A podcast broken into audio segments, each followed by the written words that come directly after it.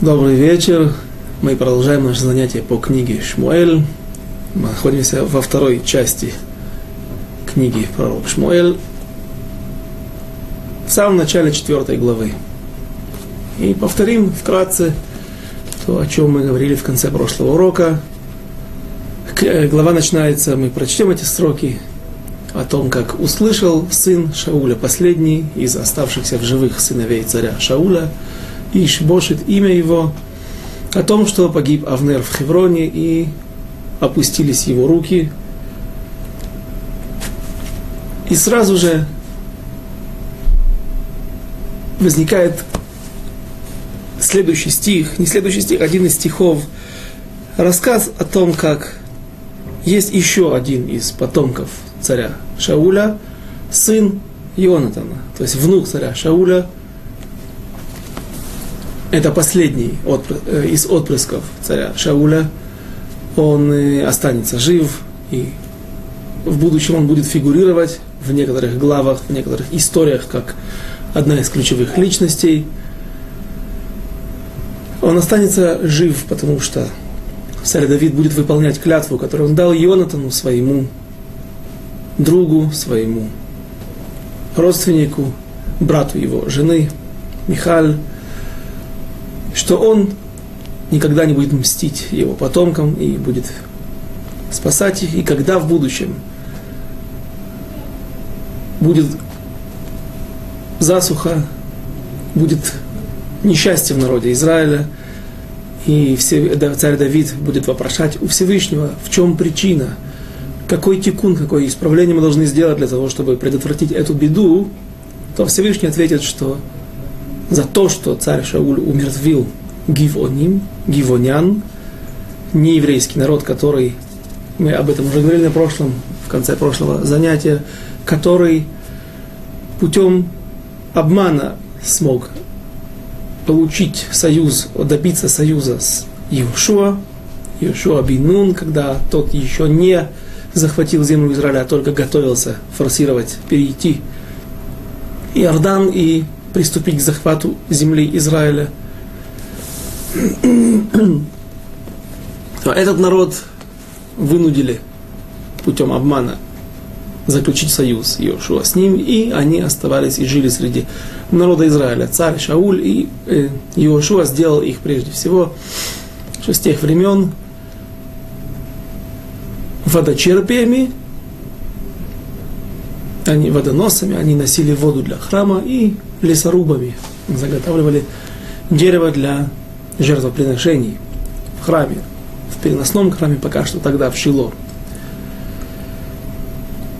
И вот, по-видимому, погибли некоторые гивоним, гивоняне, от руки царя Шауля, когда он уничтожал город Нов с 85 семьями коаним, коинов. И за то, что царь Шауль нарушил клятву, которую дал Иошуа Гивоним, Гивонянам, теперь Всевышний взыскивает с дома царя Шауля и обратились к Гивоним, царь Давид обращается к Гивонянам, чтобы они назначили плату. И те требуют умертвить семь сыновей царя Шауля. Мы уже сейчас сказали, что у царя Шауля не осталось сыновей, кроме Ишбошита, который погибнет сейчас трагически в этой главе, в четвертой, будет убит негодяями. Йонатан, прямой потомок царя Шауля, сын, извините, э, Мефибошет, сын Йонатана, остается. Но были еще семь сыновей от царя Шауля, но не от его жен от Пелегиш, от наложницы. Рицпа Бат Ая, у нее были сыновья от царя Шауля, и их царь Давид отдает на расправу Гивоним. Он пытал, будет пытаться выкупить их золотом, деньгами, но жестокие люди, нееврейские души не хотят примириться ни с чем, требуют такой жестокой, суровой меры для того, чтобы это послужило назиданием в будущем евреям, чтобы не трогали их и не нарушали клятвы. Есть мнение, которое говорит, что вообще никто из Гивоним не погиб, но поскольку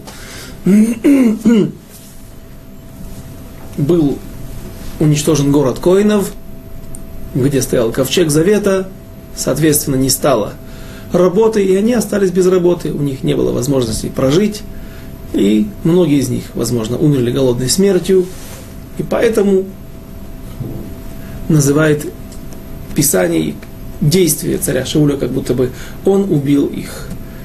Его, последствия его действий приравниваются как то, что он причинил смерть гивонянам. Но царь Давид, еще раз упомянем, он оставляет живых Мефибош, это сына Йонатана, который, которому Йонатану он клялся, что не будет хоронить его потомков. И почему вдруг здесь он появляется?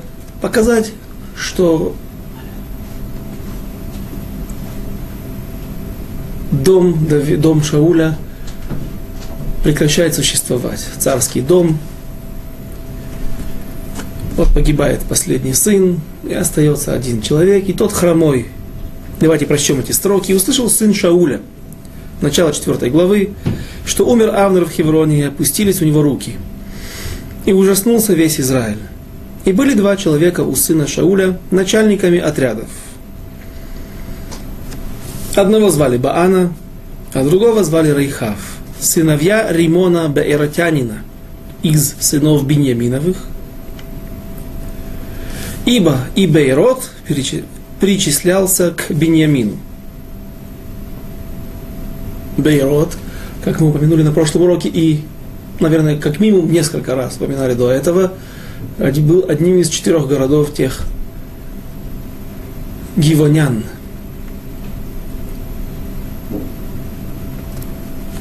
понятно, что все четыре города, несмотря э, из-за того, что эти четыре города находились в уделе колена Беньямина, Беньямин не смог их унаследовать. Или в этих городах, может быть, в перемешку жили гивоняне и беньяминяне, беньяминовцы. И следующий стих говорит нам так – и убежали бейротяне в Гитаим. И остались там жить до сегодня, до сего дня. Какие бейротяне? Наверное, израильская часть убежали в Гитаим. Что такое Гитаим? Некоторые пытаются причислить этот город к плештимским городам, Гат, но Скорее всего, если они были военачальниками у царя Шауля, у царя у Ишбошита, царя, царя Бо, Ишбошита, то наверняка этот город находился также в Зайордании, Гитаим. Почему же они убежали? Некоторые комментаторы описывают такую ситуацию. В конце книги Шуфтим, в конце книги Судей, происходит страшное событие, которое послужило последствия которого были страшны. Было уничтожено практически тотально колено Бениамина. История Пелегиш Бегива. Весь народ поднимается по приказу Всевышнего, ведомый первосвященниками на войну, и происходит несколько кровопролитных сражений. В конце концов, израильская армия, объединенная израильская армия преобладает над войсками колена Бениамина, и впоследствии этого уничтожаются все города, все их население, и остаются только 600 мужчин, которые прятались, спрятались в пещере. Когда пыл боя погас, сошел, что оказывается? Оказывается, что не хватает, уничтожено практически полностью целое колено. А ведь без 12 колен не может быть народа Израиля. Народ Израиля не может продолжаться и быть цельным, если не хватает одного из фундаментов народа, одного из колен.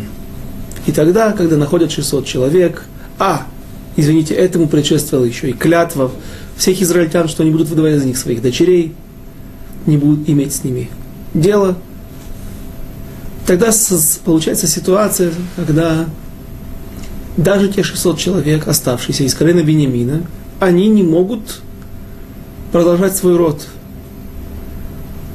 Как-то нашли одну деревню, которая не пошла на...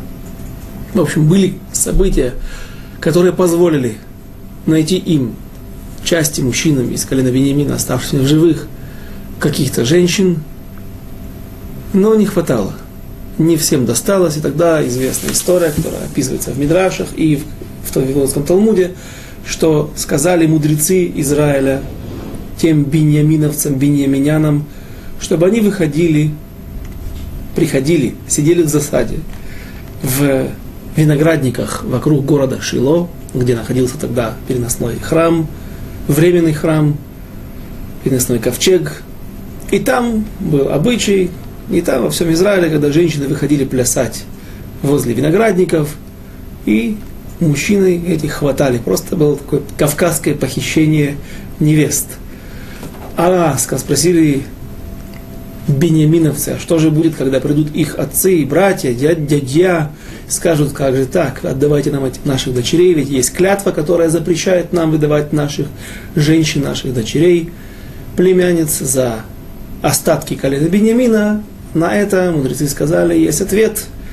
Э, клятва распространялась на активное действие со стороны других колен, когда они выдают замуж своих дочерей, своих женщин.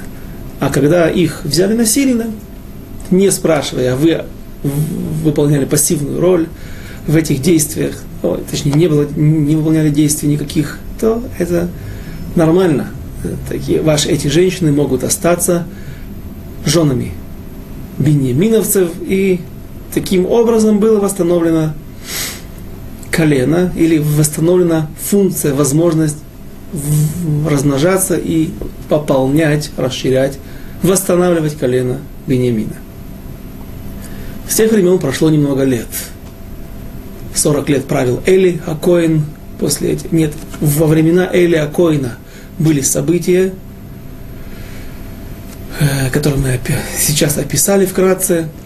И несколько десятков лет прошло – колено Бениамина не смогло пока что расшириться до больших размеров.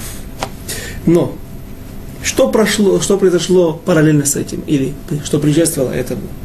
В тот момент, когда было уничтожено практически все колено Бениамина, четыре города гивонян, того кнаанейского народа, остаются в, на территориях тотально вырезанных, а опустошенных этой войной. И, разумеется, они использовали момент для того, чтобы расширить свои границы, захватить земли, самозахват. И когда царь Шауль пришел к власти, наверняка были какие-то столкновения, и мутим, противостояние, какая-то какая напряженность между царем Шаулем, который стал главой всего народа Израиля, и ги, гивонянами, которых он пытался затолкать в свои границы, в те земли, в те города, четыре города, которые им были даны Иошуа. Теперь же, когда происходит последняя война царя Шауля, наверняка погибает не только Шауль и его сыновья, а мы читали об этом, мы это учили, несколько десятков тысяч человек пало. Наверняка большинство из павших были представители колена Бениамина, потому что это было правящее колено, они в большинстве своем, наверное, были главы отрядов, главы войск, было приближенные царя Шауля, которые бились за него до последней капли, до, послед, до, до конца своих возможностей. И поэтому вновь появляется ситуация, когда колено Бениамина опять ослаблено. И тогда, боясь, возможно, боясь мести со стороны гиванян, некоторые жители этих городов, где совместно, наверное, проживали гивоняне и представители колена Бениамина, часть людей бежит, куда глаза глядят. Бегут вместе со своим царем в Заиордане, вместе с Ишбошитом, который переводит свою столицу в Заиордане на восточный берег реки Иордан, в Маханаим. Туда же уходят и какие-то части, какие-то семьи из колена Бениамина. И вот они продолжают быть военачальниками у царя Ишбошита. Поэтому и написано, и убежали они, и убежали бейротяне в Гитаим, и остались там жить до сегодня. Теперь тот стих, четвертый стих, о котором мы уже сегодня говорили. А у Йонатана сын Шаула, сын был хромым, пяти лет, был он, когда пришла из Израиля весть о Шауле и весть о Шауле и Йонатане, и поднялся, и подняла его няня. Его и побежала, и когда бежала она, торопясь, то он упал и стал хромым. А имя его Мефибошет. Мефивошет.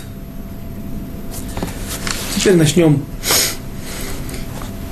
чтение, как мы обычно, как у нас принято на иврите, а потом перевод на русский язык. Стих пятый. «Ваельху бней римон хаберати, ריחב ובענה ויבואו כחום היום אל בית איש בושת והוא שוכב את משכב הצהריים. И пришли сыновья Римона Байратянина, Рейхав и Баана, и пришли во время зноя дневного к дому Ишбошета, когда он спал послеобеденным сном. Мне один раз удалось проехать по Иорданской долине со стороны Израиля, по дороге, территория, которая проходит по территории Самарии, и очень тяжелая жара, влажность, высокая влажность, несмотря на то, что там нету крупных водоемов, крупной реки, Иордан небольшая река, но очень тяжелый зной. И с другой стороны, на стороне Иордании, в долине, наверняка такое же положение. И понятно, что людям тяжело, и царь Иш Бошет спал после обеденным сном Стих 6, Вав. Вегейна бау от тох апайт. לוקחי חיטים, ויקורו אל החומש, ורחב ובנה אחיו נמלטו. Стих 6. И вошли они в дом, как будто за получением пшеницы, и поразили его в живот, и убежали Рехав и Баана, брат его. Следующий стих немножко непонятный. Повторение. Стих 7. Воевоу Абайт, Вегу Шохев Альмитато, Бахадар Мишкаво, ваяку Ваимитуху, Ваясиру Эт Рошо, Ваикху Эт Рошо, Ваирху Дерех Алава, Коль Алайла.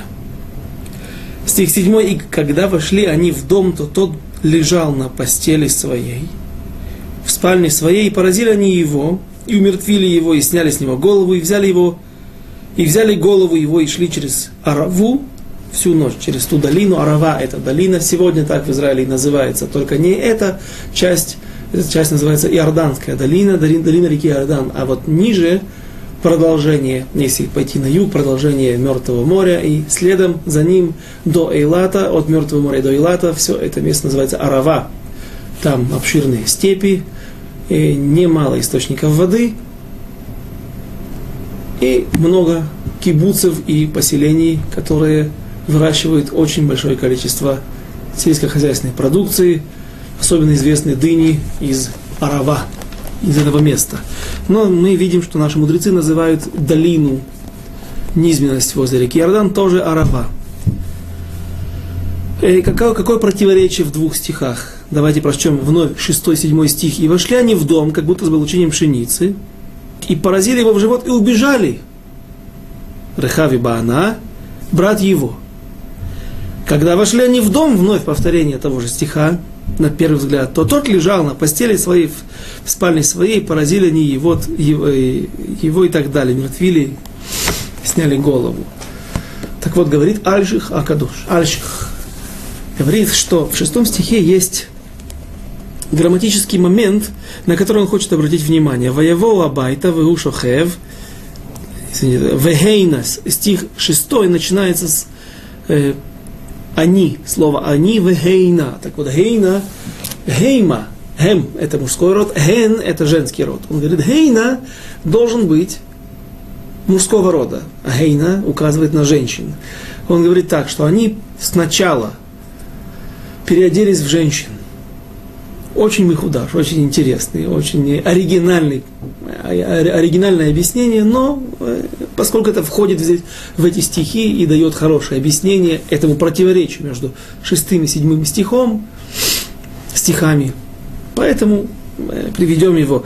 Э, Гейна, они переоделись в виде каких-то торговок, женщин, которые занимаются, бизнесменок, которые занимаются торговлей пшеницы.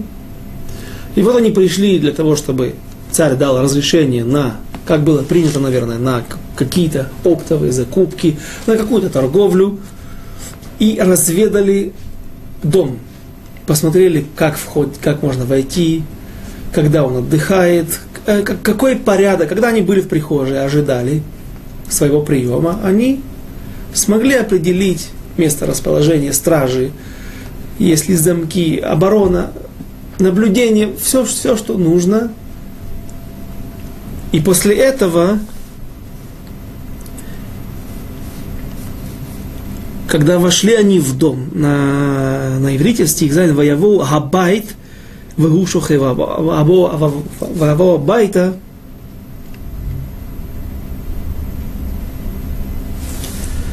То есть после этого они вернулись, вернулись как военачальники, уже одет. То, извините, сначала они вошли и поразили – его, убили его во время какой-то беседы, во время, возможно, торгов за пшеницу.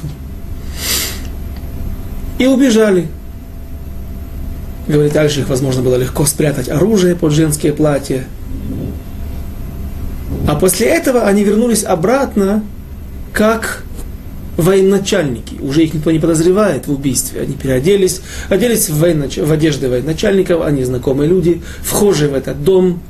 Никто их не подозревает. Теперь они берут голову. Ишбошит отрезает ее и никто не знает, что они берут эту голову для того. Ведь до этого тяжело было им выйти с головой. Сразу бы их заподозрили, что у вас под полой, что у вас в, в сумке. Теперь же они могут выйти спокойно, никто не подозревает на то, что у них в руках, на сверток, который находится у них в руках, и теперь они возвращаются к Давиду в Хеврон для того, чтобы найти милость в его глазах, и мы видим, что действительно люди, были еще такие люди, которые думали, что можно купить прощение в глазах Давида тем, что они могут убить каких-то врагов Давида. Что же с ними будет дальше, мы сейчас прочитаем.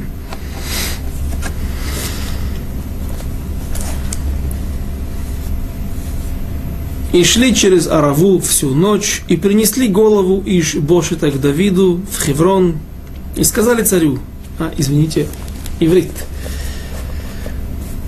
Воевал это Рош Иш Бошет אל דוד חברון ויאמר אל מלך הנה ראש איש בושת בן שאול אויביך אשר ביקש את נפשך וייתן השם לאדוני המלך נקמות היום הזה משאול ומזרעו И принесли голову Ишбошета к Давиду в Хеврон и сказали царю, вот голова Ишбошета, сына Шауля, врага твоего, который домогался твоей жизни, а ныне доставил Господь господину моему царю отмщение Шаулю и потомству его.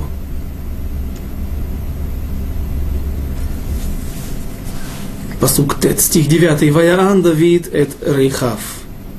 ואת בענה אחיו בני רימון הבארותי, ויאמר להם, Хай Ашем, Ашер пада эт навшими коль цара. И отвечал Давид Рейхаву и Бана, и Баане, брату его сыновьям Римона, Бейратянина, и сказал им, как жив Господь, который избавил душу мою от всякой беды. Стих 10. Ки хамагит ли леймор, ине мет шауль вегу аям ким васер бейнав, в ойхазабо, в эргеху би בצקלג אשר летити ло басора. Что если известившего меня сказали, сказавшего, вот умер Шауль, и считавшего себя благовестником, я схватил и убил его в Циклаге вместо того, чтобы наградить его, то тем паче, тем более теперь, когда люди, злодеи, убили человека невинного в доме его, на его постели, неужели не взыщу я с вас за кровь его и не истреблю вас с земли? Есть такой, такой, такая мецва, заповедь «Убиарта рами кирбеха» и уничтожь злое из своей среды, и в том числе это уничтожение убийц, очищение рядов народа Израиля. Царь Давид говорит здесь Кальва Хомер. Тем более, как там, в истории с царем Шаулем, когда пришел какой-то амаликитянин, который, да, хотел получить награду за то, что он принес корону или тфилин, по мнению одного из стан, тфилин с руки и с головы царя Шауля, для того, и он думал, что он мевасер, что бесора – это радостная весть. Он думал, что он сделает что-то хорошее царю Шаулю, э, царю Давиду тем самым, и он был наказан. При этом его положение было не такое строгое. Почему положение было не таким тяжелым? Во-первых, царь Шауль был уже убит. То есть не убит, а то, что называется трефа – он уже был не жилец. И если бы не добил его этот человек, то, скорее всего, он умер бы своей смертью. Кроме того, царь Шауль Всевышний отвернулся от него. Сам Всевышний нарек на него смерть. Также он был Родеф, он преследовал Давида. Было за что Давиду пенять на царя Шауля – и тем не менее он рас, расправился с его убийцей. А вы, сами люди нечестивые, ведь вы убийцы. Еще раз, тот человек, Гер Амалики, который добил царя Шауля, он не был убийцей, и он не хотел преднамеренно убить царя Шауля. Только когда тот попросил его, он добил его и пришел к царю Давиду, чтобы обрадовать его, что его враг пал. Здесь же Ишбошет вообще не преследовал Давида, человек невинный. И Всевышний, на первый взгляд, не отворачивался от него, он ничего не сделал плохого Всевышнему. Это все последствия правления и деяний царя Шауля. Но сам Ишбошет был праведный человек.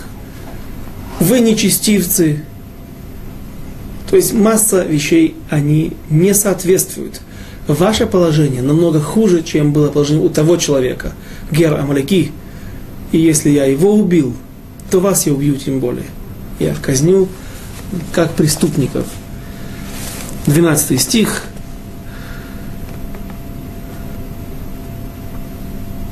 ויצב דוד את הנערים וירגום ויקצצו את ידיהם ואת רגליהם ויתלו על הבריכה בחברון, ואת ראש איש בושת לקחו, ויגברו בקרב, בקבר אבנר בחברון. И приказал Давид отрокам, и те убили их, и отсекли им руки и ноги, и повесили над прудом в Хевроне. А головы Ишбошета взяли и погребли в гробнице Авнера в Хевроне. Вопрос, который нужно осветить, на, на котором нужно остановиться здесь. Почему Давид поступает с телом убитых негодяев так жестоко? В трактате Сангедрин описываются законы, которые касаются убитых, казненных по суду, казненных Бейздином, израильским судом, еврейским, равинским судом. Люди, которые была причина – они сами убийцы или была другая причина, за что их казнили, что с ними делают? Их подвешивают, но написано так, их подвешивают на бревно, связывают две руки, подвешивают его, их э, сверху на бревно, которое наклоняют на стену, И один подвешивает, другой сразу же снимает. Это вся церемония. Их не вешают на целый день. Как написано так, нельзя, чтобы тело оказало, было подвешенным до, а только до того, как наступают сумерки. Потому что это позор для человека и позор для Всевышнего. Каким образом это позор для Всевышнего? Написано, что Адам Невра Бецелем Элуким. Есть у нас некоторое проявление у человека. Мы созданы по подобию Всевышнего. Человек Всевышний, безусловно, не материален, но то есть об, этим, об этих, а, а, в чем же сходство, в чем подобие, мы сейчас не будем говорить, это не наша тема, это сложная тема. Но есть подобие. И говорят наши мудрецы, машаль, притчу. Был, было два брата, один стал бандитом, вором, другой стал царем. И вот вдруг однажды поймали этого бандита и казнили его, и подвесили. Подвесили для того, чтобы шел народ и проходя мимо этой площади, мимо лобного места. Все говорили, вот за что он висит, за то, что он был преступником, воровал, убивал, и теперь получил свое наказание. Это будет другим укором и научит их, чтобы они остановят тех, кто тоже думал ходить такими путями или уже находится на этих путях. Но, с другой стороны, люди узнавали в этом человеке нашего царя, Посмотрите, царь повешенный.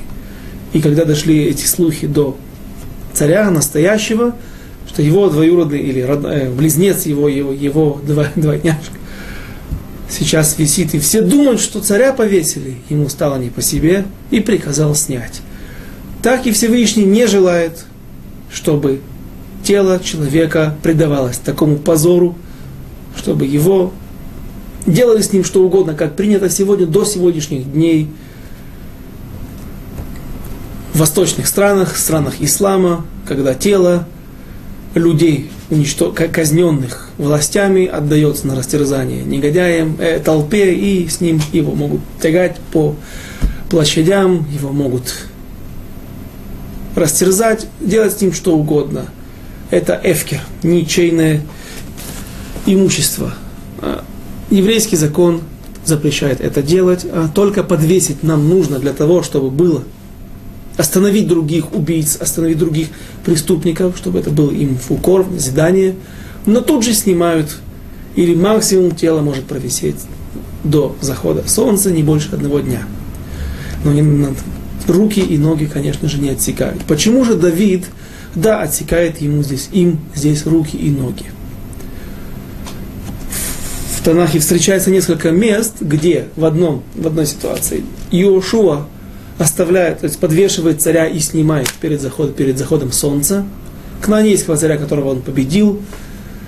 И в другой ситуации, когда сыновья, в той же в книге Иошуа, первой книге пророков, когда сыновья Иуды и Шимона идут и захватывают некоторые кнанейские города, то там они отсекают пальцы одному царю, Адони Абезек, так его звали – Почему? Там есть этому объяснение. Почему они поступают так жестоко? Сам Адони Безек говорит, что как у меня под моим столом ели 70 царей, у которых были отсечены большие пальцы на руках и на ногах, ели те объедки, которые я бросал им, так Всевышний поступил и со мной.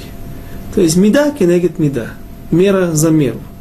Но когда нет этих причин, внешних причин, наказать специально этого человека, который измывался над другими людьми, то тогда, ну, как в ситуации, когда сам Йошуа казнит одного царя, с ним поступают, как приказывает Тора, снимают сразу же. Почему же Давид поступает несколько жестоко с их телами, чтобы показать всем, что те ноги, которые вели их всю ночь, расстояние очень большое. Тяжело представить, как они смогли за, за, за ночь дойти от, из Заиордания до Хеврона.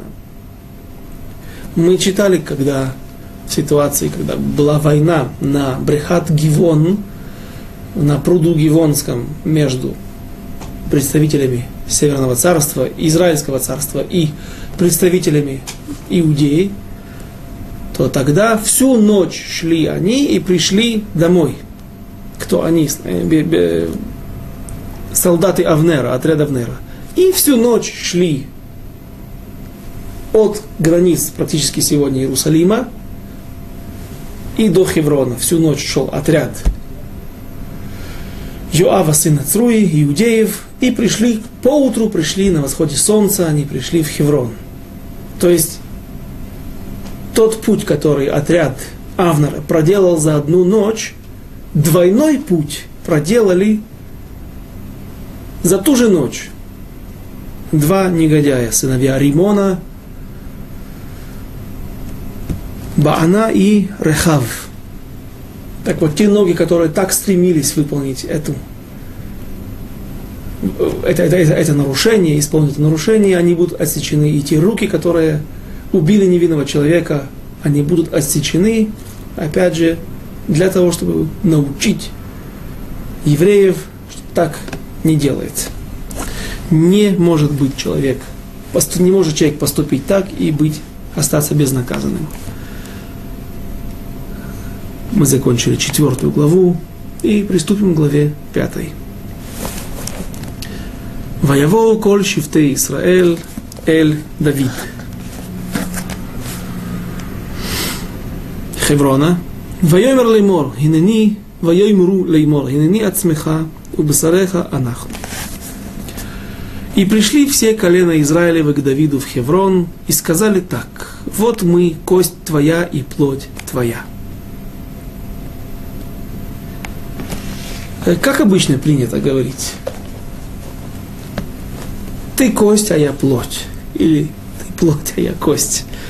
Здесь они говорят, ты и кость, и плоть. То есть мы и кость, и плоть, а кто ты, какая твоя роль? Давид – сердце. Ты – сердце народа Израиля. Тот орган, который перекачивает кровь, который работает, и за счет этого существует все тело. То есть, Эм, известно, я не знаю, это Кабала или нет, известно, так говорят наши мудрецы, с этим я столкнулся перед Песахом, что мать и отец дают по пять вещей от себя своим детям. Я не помню весь список, что дает мать, что дает отец, но там так говорится, что все красное дает отец – все, бело, все белое дает отец, все красное дает мать. Волосы от матери, зрачок от чернота зрачка, то есть зрачок, не, не, не все, что вокруг дает мать, кровь и плоть дает мать. Кость, мозг, он тоже белый или серый, серое вещество, говорят, кажется. Ну, в общем, все, что посветлее, прошу прощения перед женской половиной наших слушателей, мозг от мужчины, кость от мужчины, скелет от мужчины э, и белую часть глаза. Э, так что здесь они говорят? Говорит Вилинский Гаон, мы твоя и кость и плоть. То есть ты для нас и как бы родной и по отцу, и по матери. Что имеется в виду, что теперь нет какой-то части, которая тебя не признает. Мы сейчас увидим, что это не совсем так. Было одно колено, я думаю, каждый из вас догадается, какое колено, которое не очень было радо тому, что теперь воцаряют Давида. Но это все делалось э, под столом, это делалось подпольно, э, невольно. То есть они не демонстрировали активно, что они противостоят и не принимают царя Давида. И, в общем-то, весь народ, то есть если царь Шауль был из колена Бениамина, и он правил над всем народом Израиля. Но мы видели, что всегда была, отсутствовала пропорция между войсками, которые, солдат, которые шли на войну. От всех коленей Израиля, например, в первой войне было 300. Первая война царя Шауля против амонитян, Нахаша. Амони, который осадил город Явеш-Гильад, выступили 300 тысяч от всего Израиля, 30 тысяч иудеев. На войну с Амалеком уже через несколько глав идет 200 тысяч израильтян и 10 тысяч иудеев. Пропорция должна была быть 20 и 20. Говорят комментаторы там на месте сразу же, что все это неспроста, а потому что колено Иуде, Иуды демонстрировало неприязнь, неприятие царя Шауля. И мы уже видели, что в лагере царя, тогда еще не царя, а только царя в потенциале Давида, приходили многие люди, в том числе люди из колена Бениамина. Арку дезертировали из всех колен, из колена Бениамина, из братьев царя Шауля, и из, даже и из Иордании. Отовсюду приходили то есть было неприятие какой-то части населения, а мы также говорили, что эти люди были в большинстве мудрецы Торы, великие люди, которые увидели, смогли увидеть, что Шауль не является тем человеком, который может объединить вокруг себя народ Израиля. И поэтому про Шауля, царя Шауля, мы не могли так сказать. Ты, мы, мы твоя, весь народ твоя и кровь, и плоть. То есть ты только по матери, ты от Рахели имел какое, какое-то отношение. То есть часть колен, или только одно колено Беньямина, оно признает тебя, все остальные не очень шлемим, не цельны с этим положением. Теперь же народ Израиля неспроста говорит эти слова, подчеркивая, мы, весь народ Израиля, твоя кровь и плоть. То есть и по отцу, и по матери все колени пришли признать тебя. Продолжим дальше, стих второй. גם אתמול, גם שלשום, בהיות שאול מלך עלינו, אתה היית מוציא והמביא את ישראל, ויאמר השם לך, אתה תראה את עמי, את ישראל, ואתה תהיה לנגיד על ישראל. И сказал, и, и, даже вчера и третьего дня, когда были еще Шауль царем над нами, ты был предводителем Израиля, да, царь Давид водил войска на войну, и мы помним, что он возвращался из каждого боя с самым большим количеством трофеев, точнее, убитых филистимлян. И сказал Господь тебе, ты будешь пасти народ мой, Израиль, и ты будешь главою Израиля. Откуда они это знают? Это то, что сказал пророк, Всевышний пророку Шмуэлю. И пришли все старейшины Израиля к царю в Хеврон, и заключил союз с ними царь Давид в Хевроне перед Господом и помазали Давида на царство над Израилем. Остановимся здесь. Здесь тоже есть места, которые нужно понять. Говорит Рамбам в законах Аллахо, Аллахот Мелахим у Мильхамот. Законы царей и войн как помазывают царя, уже фигурировал это Аллаха в наших уроках, на ручье, на основании показаний пророка, указаний пророка, и при присутствии 71 мудреца Торы Сангедрин. Сангедрин Гдола. Большой Сангедрин, не 23, а 71 мудрец Торы. Шивин Вейхат Скиним. Когда помазал царь Шауль, пророк, извините, пророк Шмуэль, царя Давида на престол, и я всегда пытался сказать, что рано или поздно царю Шаулю стало известно о том, что произошло. Почему? Кто-то рассказал, были люди, которые там присутствовали. И я говорил, что наверняка присутствовали 71 старейшина. Потому что без этого невозможно помазать царя на престол. Но Мальбим говорит иначе. Он говорит не так. Он говорит, что зачем нужно сейчас вторичное помазывание? Помазание на престол. Какая проблема? А проблема такая, всего, всего небольшая. Дело в том, что масло, помазание, оно было произведено Моше Байну еще в пустыне, и его должно было хватить до конца дней им помазывали. Он помазал. Муше, Мешкан, переносной ковчег.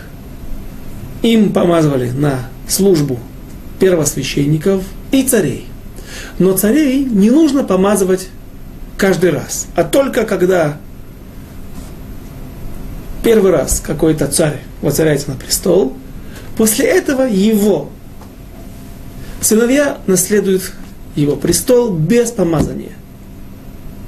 В случае, если есть какие-то люди, которые оспаривают право на царствование нового царя, как, например, было в ситуации с царем Шломо, Шломо Амелех, когда Адония, сын Хагит, сын Давидов, также пытался бунтовать и сделать так, чтобы он стал царем над народом Израиля, тогда вся свита, вся знать и военная часть, вся армия была на стороне Адония, чтобы не было ни у кого никаких сомнений, кто же является истинным царем народа Израиля, царя Соломона, помазывают на ручье при присутствии пророка, уже не Шмуэля, а другого, и при присутствии мудрецов. Но если бы не было никаких проблем, не было бы махлокот, споров против царя Шауля, против, извините, царя Соломона, Шлома Амелеха, то тогда бы не нужно было помазывать на престол Шломо. Дальше.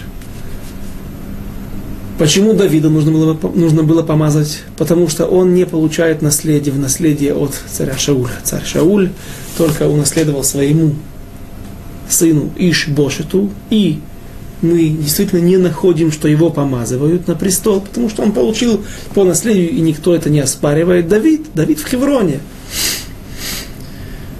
И теперь для того, чтобы Давид стал царем, поскольку он первый царь из рода Давида, его помазывают на престол. Но зачем второй раз вновь? Есть, есть запрет, целый, это, это, это лав, это одна из 613 заповедей, которые в Торе. Аль-Бисар, Аль-Бисар Адам Лоясух. Написано, что не будет это масло помазания помазываться на теле Э, не поможет им тело людей. Но каких людей? Простых людей. Адам, а первосвященников и царей, да, можно помазывать. Но что, если он царь и его можно помазывать, то теперь можно использовать сколько угодно? Нет, нужно использовать минимум, потому что любое, любая лишняя капля – это злоупотребление. Так если уже царь Давид был раз помазан, зачем же нужно второй раз это делать? Говорит Мальбим, тогда не было Бейздина, тогда не было 71 мудреца Торы, не было Сангедрина, когда в Бейтлехеме помазал пророк Шмуэль Давида на престол. Тогда была выполнена только первая часть этого, этой, этой заповеди, что на основании пророка царь может быть помазан, провозглашен царем. Теперь же выполнена вторая часть, следующая часть этой Аллахи, этого закона, что на основании 71 мудреца при присутствии суда мажут его на престол. Есть Тейлим, Тейлим, Куфют, 110 перек,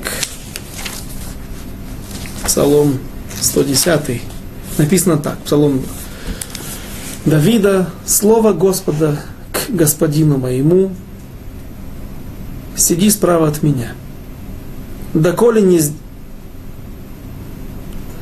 доколе не сделаю врагов твоих подножием ног твоих, жезл силы твоей пошлет Господь из Сиона, властвуй среди врагов твоих, народ твой добровольно придет к тебе в день войны твоей, в великолепии святости, от чрева, от зари тебе, роса юности твоей, клялся Господь и не раскается. Ты, священник вовеки, по слову моему, как Мальки Цедек, Господь справа от тебя разгромил от он царей в день гнева своего, судить будет он народы, земля полна трупами, поразит Господь страну, голову страны обширной, из потоков пути будешь пить будет, поэтому поднимет голову. Слова непонятные, но часть из них мы уже сейчас можем понять. Э, царь Давид пишет в этих строчках о его состоянии, его положении. Когда он был помазан на престол только пророком Шмуэлем. Слово Господа господину моему, сиди справа от меня. Шеф. Шеф – это синоним бездействия сиди, сиди здесь, бездействуй. Почему? Справа от меня, как важный человек для меня, тебя я уготовил быть. Тебе я уготовил быть царем народа Израиля, но пока что есть Шауль. Пока Шауль не падет, так говорит Мидраш Таилим Шохертов на эти строки. Всевышний сказал Давиду, сиди и ожидай того момента, когда я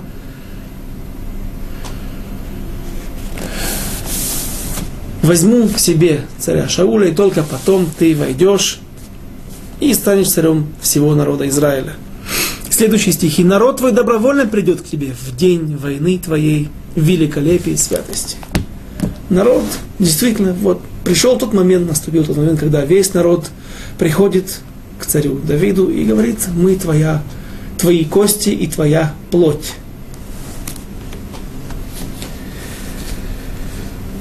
Дальше.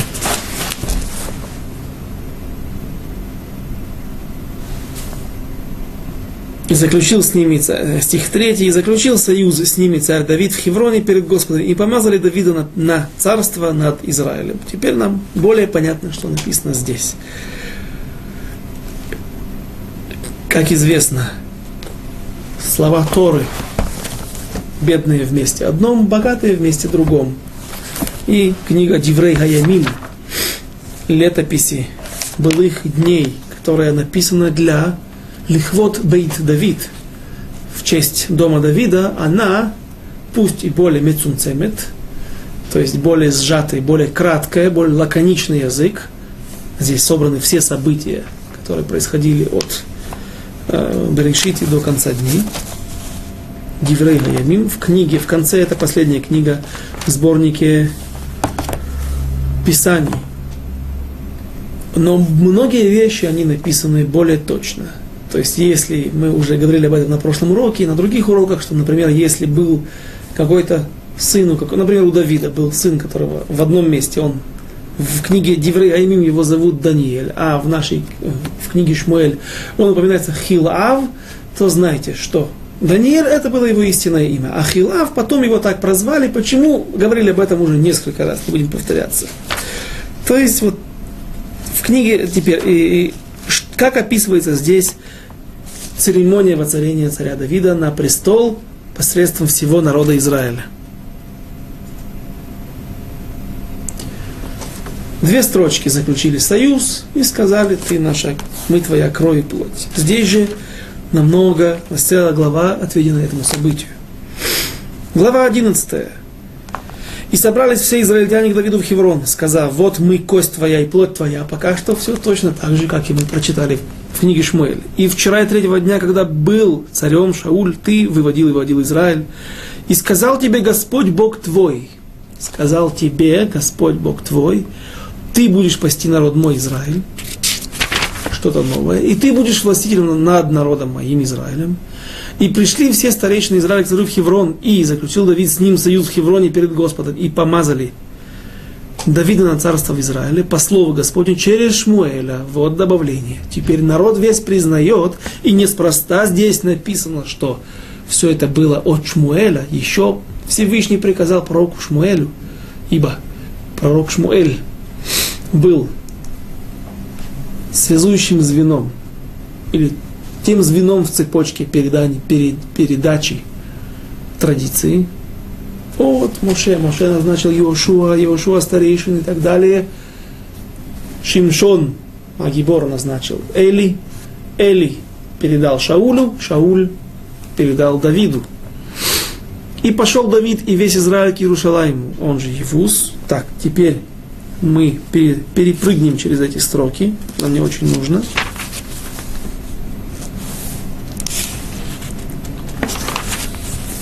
Перепрыгнем, перепрыгнем еще в одну главу и дойдем до главы 13. 13. Глава 12 стих. Здесь так описывается, как приходили к нему различные войны. И вот церемония, когда пришли люди, сколько, сколько людей пришло в Хеврон к царю Давиду, чтобы назначить его, провозгласить его всем царем над всем Израилем.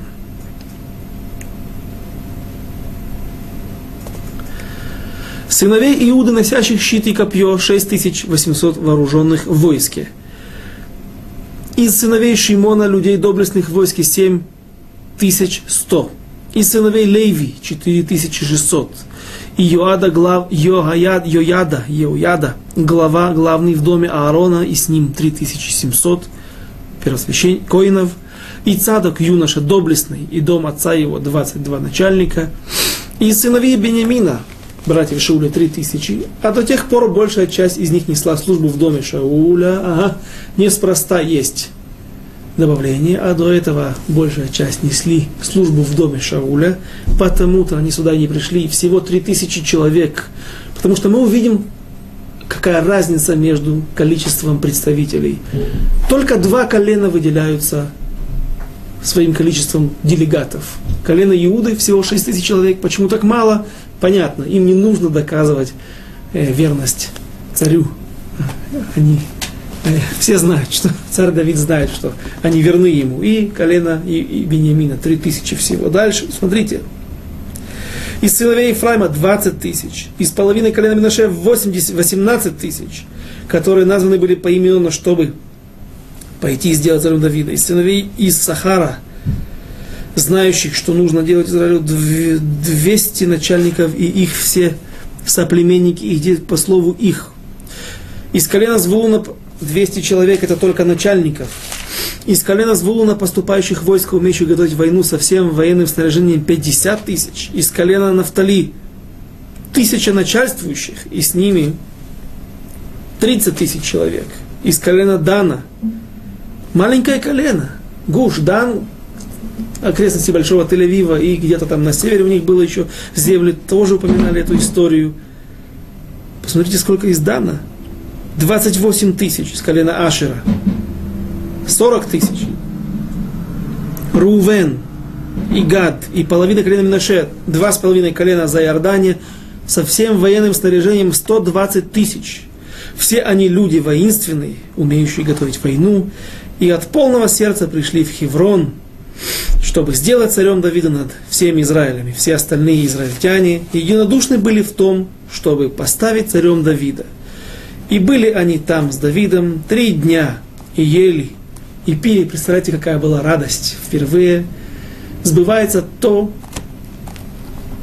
что народ Израиля ждет почти полтысячи лет единый царь над единым народом Израиля.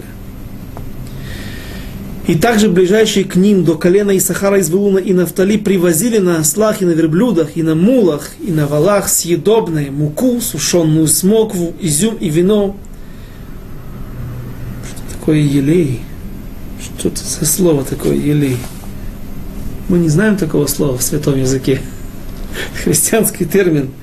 И крупного и мелкого скота, множество, так как веселье было для израильтян, для Израиля. И советовался Давид с тысячи начальниками, сотенными, со всеми предводителями, сказал Давид всему Израилю, израильтян, всему собранию израильтян, если угодно вам, и если от Господа Бога наше это, пошлем повсюду к братьям нашим, оставшимся во всех частях Израиля, а с ним и священников и левитов, чтобы принести, перенести ковчег завета в город Иерусалим. Город Иерусалим еще не взят. Сейчас Давид, после того, как он воцарился над всем народом Израиля, воцарен Израилем над всем народом, теперь он хочет принести ковчег, но для этого нужно захватить Иерусалим. Почему Иерусалим до сих пор оставался в руках неевреев? Там был город Евус, крепость Евусеев, которые были по большинству мнений отпрысками филистимлян. Почему не взят был город? Потому что не взяли. Случайно так получилось. Были еще территории, которые не взяли. Но обратите внимание, территории, которые были прибрежные, где была мощная армия филистимлян, там не взяли. А вдруг в тех местах, где уже давно-давно народ Израиля раз, заселил эти места вокруг, в, в центре, в сердце земли Израиля, есть город, который остается в руках неевреев. Случайно? А, так получилось, не взяли. не получилось. Нет никакой случайности. И об этом мы поговорим на следующем уроке, как царь Давид захватит Иерусалим, который станет духовным центром народа Израиля и всего мира. До свидания, до следующих встреч.